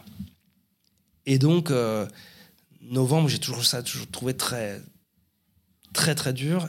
Et là, en plus, on se tape le, des pires, moments de l'histoire de France, quoi. Et, sur un truc qui me touchait beaucoup moins, puisque, enfin, on était, euh, nous, en concert, enfin, mais tous nos ingé-sons travaillaient au Bataclan et tout, donc, euh, enfin, nos ingés euh, retour, et donc, on connaissait beaucoup l'équipe là-bas, il y a des gens qu'on connaissait qui sont qui se sont fait tuer. Donc il y avait un côté, euh, moi j'étais en concert à Paris autour, donc tu voyais tout, tout le changement, l'avant, l'après. euh. Ouais, j'en voulais à novembre en fait, j'en voulais à novembre tout simplement. Je- donc je l'ai personnifié parce que c'était, il était en partie responsable. Et ce, que, ce mois qui déjà de base a toujours été pourri, là en plus il se mettait à faire bon. C'est-à-dire que les gens ce soir-là étaient, rappelons-le, en terrasse de café. quoi. Donc euh, ce qui n'existe pas à ce moment-là, c'est une partie du réchauffement climatique. Donc tu dis peut-être que, oh là là, novembre peut devenir un peu cool. Ah non, les petits loups. Non, non, on vous prépare quelque chose. Et là, aujourd'hui, c'est sûr que c'est, marqué, euh, marqué pour chacun, enfin pour les Parisiens surtout. Après, euh, nous, on l'a vécu de, très près et, on, a vu les stigmates euh, et on les voit encore parce que on se passe pas dans, le quartier. Attaché de presse, pareil, qui travaille juste à côté de la, la bonne bière. Donc, donc c'est des choses tous les jours. Tu vois, tu, tu, tu y es. Et moi, je passe tout le temps devant le, le Bataclan. euh, Il y avait Charlie, euh, le même quartier un peu avant. Euh, bon, euh, c'est des choses qui sont. euh, c'est des tatouages quoi qu'on qu'on a donc. euh, mais je suis content de, de m'en être pris à novembre parce qu'en plus, euh, ça permet de m'éloigner du. Pareil, comme je voulais pas donner euh, aucune leçon, c'était juste. Moi, je disais, je voulais juste dire le malheur. Je voulais juste dire le malheur et cette situation, cette, euh, cette horreur qu'on vivait. Maintenant, je voulais même pas me porter euh, analyste de la situation géopolitique et des pourquoi, des comment, euh, de qui avait fait ça. C'est pas mon, c'est pas mon, mon rôle. Il va y avoir un nouvel album en 2023, Oui, je crois. Saint-Valentin? Ouais. Donc là, euh, contrepartie de. Le contre-pied, pardon, de ce qu'on vient de, de parler, là, des chansons d'amour. Euh, uniquement chanson d'amour, mais maintenant, voilà, forcément, parce que c'est moi qui l'ai fait, euh, ça se passera pas toujours bien, forcément. ouais. Mais euh, oui, oui, je suis content. Euh, album concept qu'on a enre- enregistré euh, en partie et euh, dont.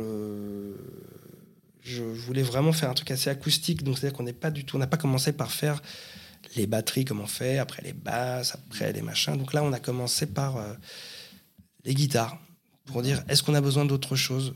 Peut-être. Alors, on rajoute ci ou ça. Et donc, il y a des chansons, il y a des choses qui se rajoutent, mais euh, c'était très différent comme manière d'enregistrer par rapport à d'habitude. Et c'est euh, donc euh, Johan Delgarde, qui est un pianiste qui fait beaucoup de tournées et qui fait beaucoup d'albums. Et lui, il bosse avec euh, Benjamin Biolay, avec Benabar, beaucoup, avec. donc, c'est zéro, parce que c'est les deux ennemis, mais en fait, il est au centre de. Ils se partagent la garde de Johan, les deux. Et euh, Gaëtan Roussel, on a parlé, voilà, il est vraiment dans une chanson très, très actuelle pour le coup. Et, et c'est super de bosser avec lui. Voilà, lui, il est pianiste, claviériste. Et voilà, et j'apprends des choses encore. Et c'est- c'est- j'adore apprendre des choses en enregistrant, et c'est encore le cas. voilà. Et il y a aussi les 10 ans euh, passés, du coup, de, Le Monde est beau, le premier album que, que tu joues euh, sur scène, tournée, leur ouais. anniversaire. Qu'est-ce que ça fait de, de rejouer les, les premiers morceaux dont on a parlé tout à l'heure? Ben, ça me fait très plaisir parce que je me rends compte qu'ils ont toujours des trucs à dire. Que euh, c'était quand même pas trop des, des, des trucs euh, qui étaient d'actualité à ce moment-là. Je, je- les chansons, je trouve, ont, ont bien vieilli. Puis il y en a certaines, ça fait vraiment plaisir de les jouer, qu'on les, on les a pas euh, tant jouées que ça. Et qu'elles sont vraiment agréables. Je pense au, par exemple, aux filles qui s'appellent Valérie, euh, on l'avait très peu joué. Alors que c'est une chanson que j'aime beaucoup. on s'était vraiment fait chier pour, pour les paroles, pour les arrangements. Et elle est, elle est cool. Elle envoie vraiment, elle envoie le, vraiment le steak, je trouve. Sur, sur scène, on est.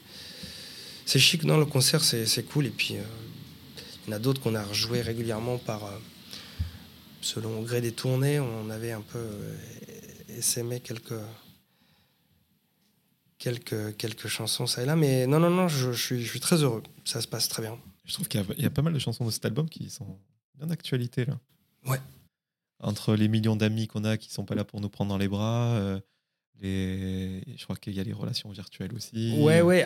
Alors en plus, le, coup de chance dans l'écriture, euh, et ça à l'époque, c'est mon pote François Gedgeber, qui est un grand réalisateur, euh, avec qui on avait bossé sur les paroles et sur, tu vois, au moment où on était. Euh, la chanson, je l'ai écrite en 2010, tu vois, un truc comme ça.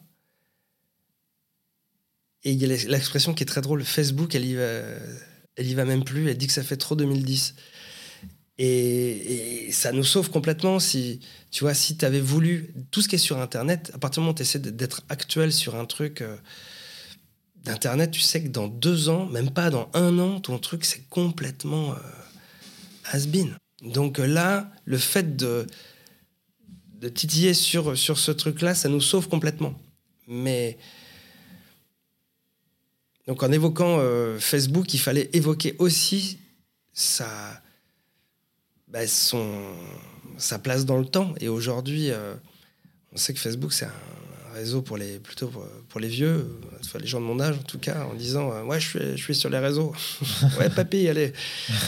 mais, mais en tout cas, ouais, je suis sur la solitude qui, qui va autour des réseaux, elle est toujours la même. Ouais. En tout cas, moi, celle qui m'avait marqué à l'époque, c'était euh, vendredi, les parties de bowling en zone Indus.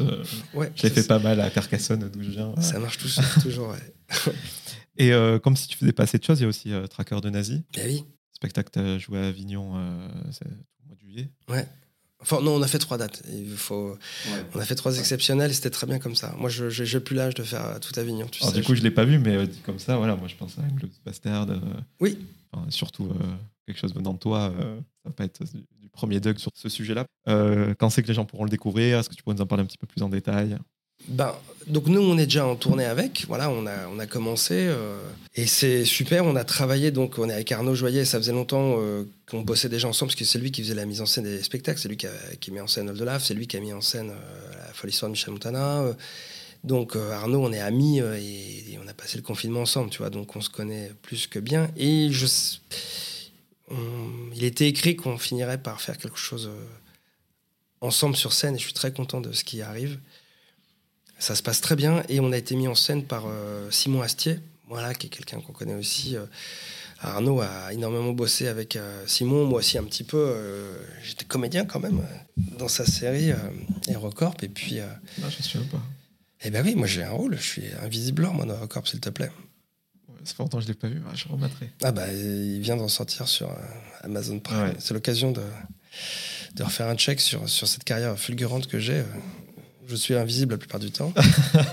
et euh, non, non, c'est super. C'est une expérience. Euh, monter un spectacle d'humour, c'est ultra violent parce que tu es là pour faire rire. Donc euh, il faut trouver les gags. Mais sauf que là, le spectacle, c'est pas du. On fait pas des vannes sur un sujet. C'est-à-dire que tu, on raconte toute une histoire. C'est tout un. Ouais, c'est un conte en fait. Complètement con euh, et, on raconte nos aventures. Donc ça mélange aussi en plus euh, bah, la musique. Hein. on joue plein de chansons, il y a des vidéos, il y a... on a vraiment bossé. Et je suis à, un moment où je me dis, je peux faire, je peux essayer plein de trucs. Je peux essayer un jour de faire un livre, de, je, peux faire une pièce de théâtre, ou je sais pas quoi, ou même une expo de peinture. En fait, il faut que ce soit bien. Je peux pas, je peux pas tâtonner. Par le passé, j'ai essayé des trucs. T'as pas le droit de te planter parce qu'il y a des gens qui viennent vraiment, qui sont en attente. Et donc, euh, je, me suis donné les moyens. C'est franchement. Euh, franchement, je trouve ça cool. Je trouve. Euh, vu là où on en est, après si peu de temps, on a commencé en mai. Et je suis très fier. Je suis vraiment très fier. Et c'est un vrai truc. Et d'ailleurs, le public nous le rend bien parce qu'il y a vraiment des standings, des, applaudissements très fournis, alors qu'on sait qu'on va encore monter d'un d'un cran. On reste encore en, rodage, entre guillemets, hein, mais il y a rodage et rodage. Hein, on ne cherche pas. Euh, enfin, les, toi, le, contenu est là. Et c'est vraiment un spectacle que je trouve en plus assez original, donc euh, je, suis, très content de ça. J'ai vraiment hâte de le voir. Donc, les trackers euh, de Nazi, les 10 ans du monde est beau, nouvel album à venir, toujours l'aventure qui est à découvrir. Et moi, il y a un domaine dans lequel j'aimerais te retrouver. C'est un livre Bête et méchant. À l'époque, tu l'avais écrit, je crois, en 3-4 mois, et il a reçu le prix de l'Académie Charles Cross notamment. Et euh, dis-moi si c'est juste, mais à l'époque, il paraît que la demande était forte quand tu avais fait ce projet, notamment pour des concerts. Ouais. Mais euh, tu n'étais pas allé au-delà. Euh, en fait, il y avait trop énergivore. Il y, avait plusieurs trucs qui étaient, qui étaient mélangés. C'est que moi, j'étais très très heureux de faire un album pour les chansons pour les enfants, parce que ça, ça, je sais que c'était quelque chose que je savais que ce serait sur ma route, et moi, je venais d'avoir ma compagne avait déjà une petite fille, donc euh, j'avais une, petite à la maison, mais je venais d'avoir, moi, un, petit garçon, euh, voilà. Et j'avais cette envie de, de, de, faire ça. J'ai toujours aimé, moi, les mots, mais dans, le, dans un cadre légal. Et, euh, et je, je, voulais faire ça. Et quand c'est les éditions Milan, donc qui dépendaient de Bayard, qui, qui ont proposé de faire ça, moi, je, je trouvais ça génial. Ils proposaient à des gens de la chanson française de voilà un livre disque sur des chansons pour mômes avec un, sujet à chaque fois. Et sauf que dans cette collection, tu as plein de gens qui ont fait un virage. C'est-à-dire qu'il y a David Cyr qui, était, qui avait son groupe de chansons françaises, ça marchait bien. Il, s'est mis à faire des chansons pour enfants à ce moment-là. Euh, François, qui était euh, le, qui jouait avec les blaireaux de, Lille, un groupe qui marchait super, il, s'est dit ok, vas-y, je vais faire que ça. Pascal Parisot, qui était quand même euh, qui tournait bien. Il s'est dit, bah vas-y, je vais faire que des chansons. En fait, il y avait une telle demande. Il, y a Aldebert qui avait commencé à dépoussiérer le, le truc. Et, les, les, et nous, on écrivait des chansons, euh, enfin vraiment euh, pour les mômes comme on écrivait pour les adultes. Il n'y a pas euh, la petite pomme est dans la forêt. Et en fait, les enfants, pourquoi ils ne parlent pas des gogoles en fait Et donc, le fait de faire des chansons où tu, tu, tu parles le sujet marrant et puis avec des métaphores marrantes, tu fais comme si tu faisais des chansons pour les, les, enfants et leurs parents. Et comme toi, tu aurais aimé qu'on te parle. Et donc ça, ça a été vraiment... Euh, ça, ça, ça, a fait vraiment une explosion. Et aujourd'hui, je suis très heureux pour ce qui arrive à Aldebert, qui est quelqu'un de merveilleux et qui est, qui est, mon pote aussi. Mais c'est mérité parce que euh, il fait des chefs-d'œuvre pour, pour les enfants. C'est les chansons, tu les écoutes, que ce soit grand, petit, tu s'en fous. En fait, tu les écoutes parce qu'elles sont bien, point barre. Mais il y avait dans les éditions Milan, d'ailleurs, ils ont commencé les éditions avec euh, quelqu'un qui a un vieux de la vieille, des éditions de, de, chansons, qui est Alain Schneider. Et là, pareil, il y avait le côté très à l'ancienne. Et moi, je suis moins, moins fan. Je connais pas euh, Alain dans la vie, mais en tout cas, les spectacles, je me dis, bah ouais, ok, déjà vu. Enfin, c'est très 1960, quoi. Et là, euh, avec ce qui s'est passé, je, je, trouve ça génial. Donc, la demande, du coup, a été ultra forte, parce que les enfants, il y en a tout le temps, partout. Et comme c'est un peu creux culturellement, c'est pour ça que bah, peut faire des tournées des zéniths. Hein, et c'est fou. Et en plus, le spectacle est fantastique. Mais donc, il y a tout un tas de gens qui se sont dit, vas-y, on fait ça. Et Pascal Parizeau, il cartonne, ça joue tout le temps. Et moi, j'avais pas envie de que ce soit une frustration en disant je, je vais faire que ça. Et surtout, je voulais pas m'interdire de déraper tout le temps. Donc j'ai fait, euh, même la première fois qu'on a joué le spectacle, j'ai eu, euh, je sais plus combien de thé dans Télérama, mais un nombre euh, abusé de thé. et en disant, enfin ouais, c'est parce qu'on on apprenait aux enfants à faire du slam, tu sais, on les portait sur les autres, ça, ça, ça, décoiffait un petit peu. C'était vraiment, c'était vraiment, vraiment cool. Mais je me suis dit, oulala, oulala, moi je veux pouvoir faire des chansons pour les adultes et ça m'a pas empêché de refaire un album de chansons pour enfants plus tard avec euh, Happy Birthday et tout ça.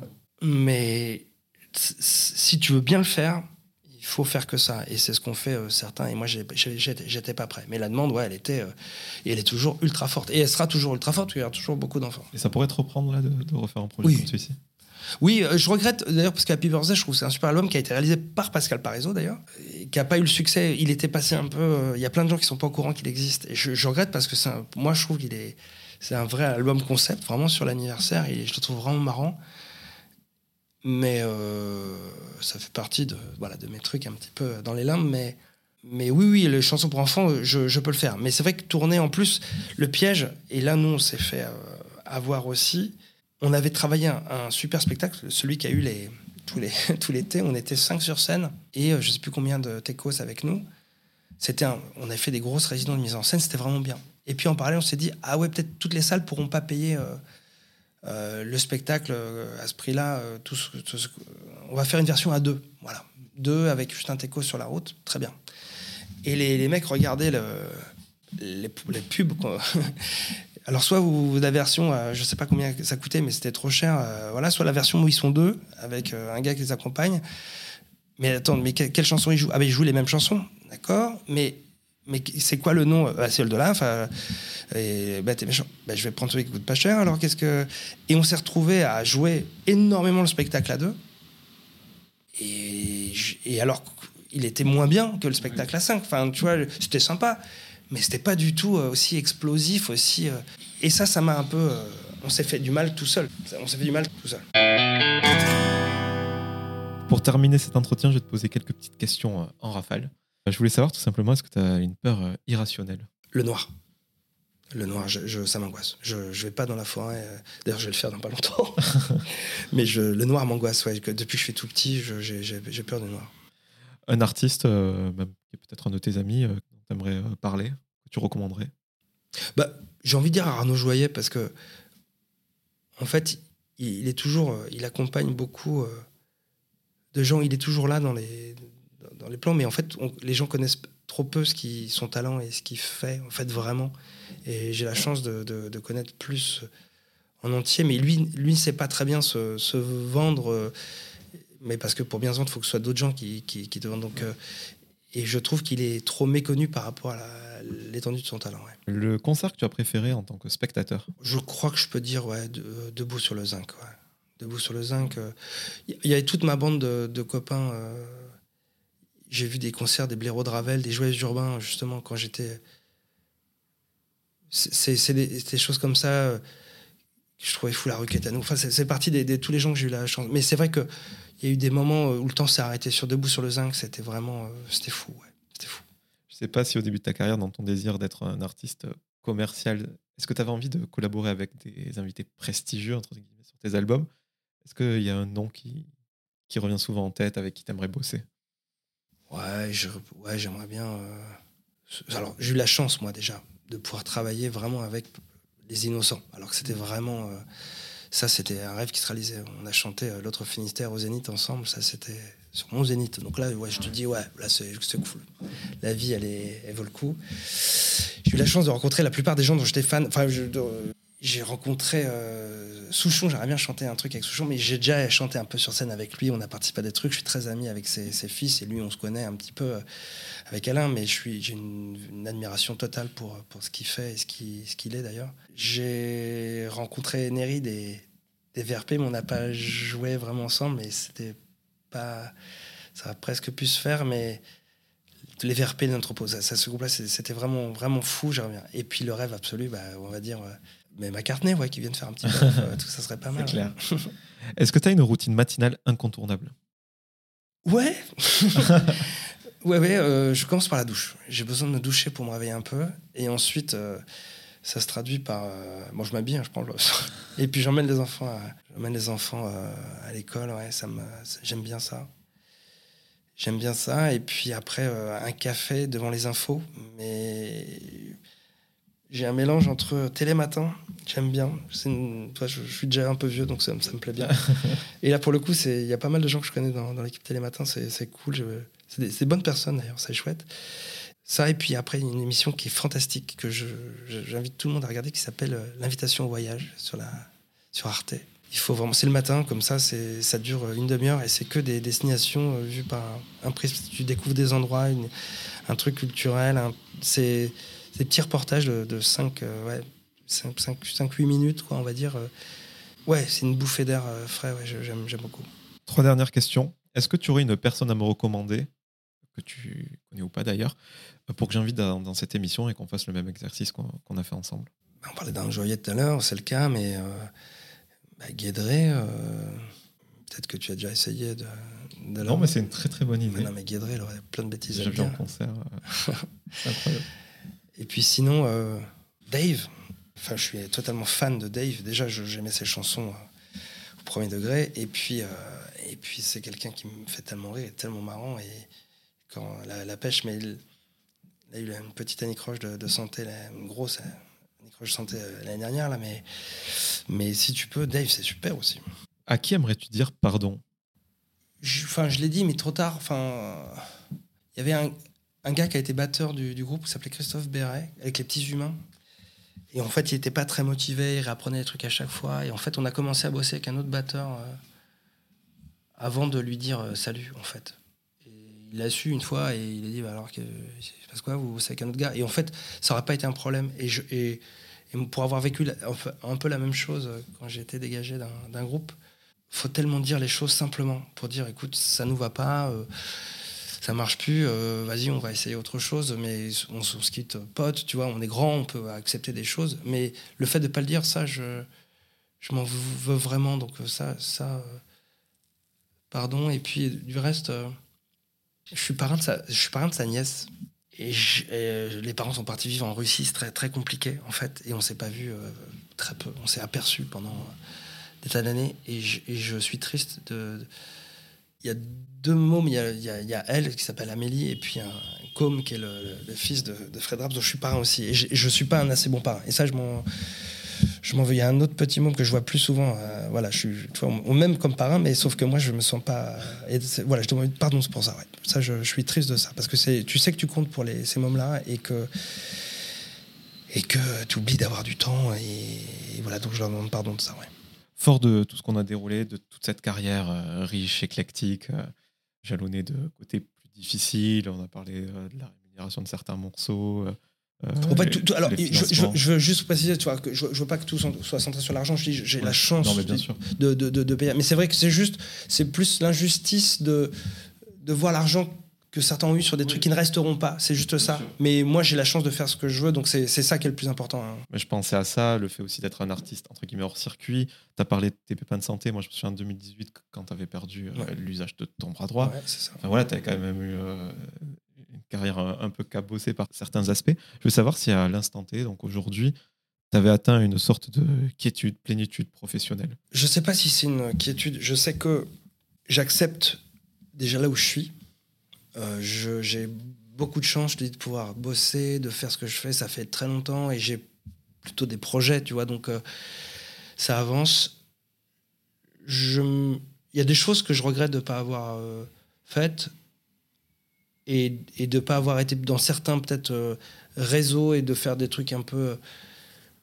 Je sais pas où je l'aurais calé dans le temps parce que m'en manque. J'ai une, soif d'apprendre, de, faire des choses et j'aurais bien essayé de faire des trucs à, la télé. Il y a des bandes dans lesquelles j'aimerais bien, j'aimerais bien faire partie, mais mais je suis tellement heureux de ce que ce qu'on joue sur scène. Enfin, chaque chaque concert, j'ai tellement de chance d'être avec les gars avec lesquels je suis. Euh, pareil, Tracker, tu vois, c'est super. On, on s'éclate et, et et donc euh, c'est cool. Donc euh, ça m'embête de dire que je suis- je- j'ai une quiétude parce que les artistes ont besoin d'être malheureux pour être un, un artiste. euh, Il faut que tu aies une, une fracture, que tu une.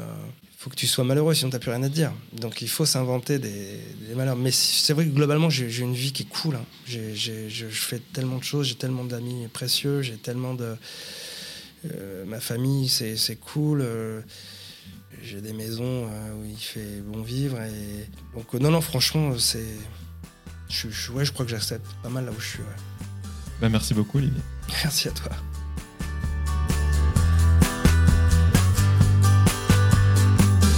Merci à toutes et à tous d'avoir écouté cet épisode avec All de Laf.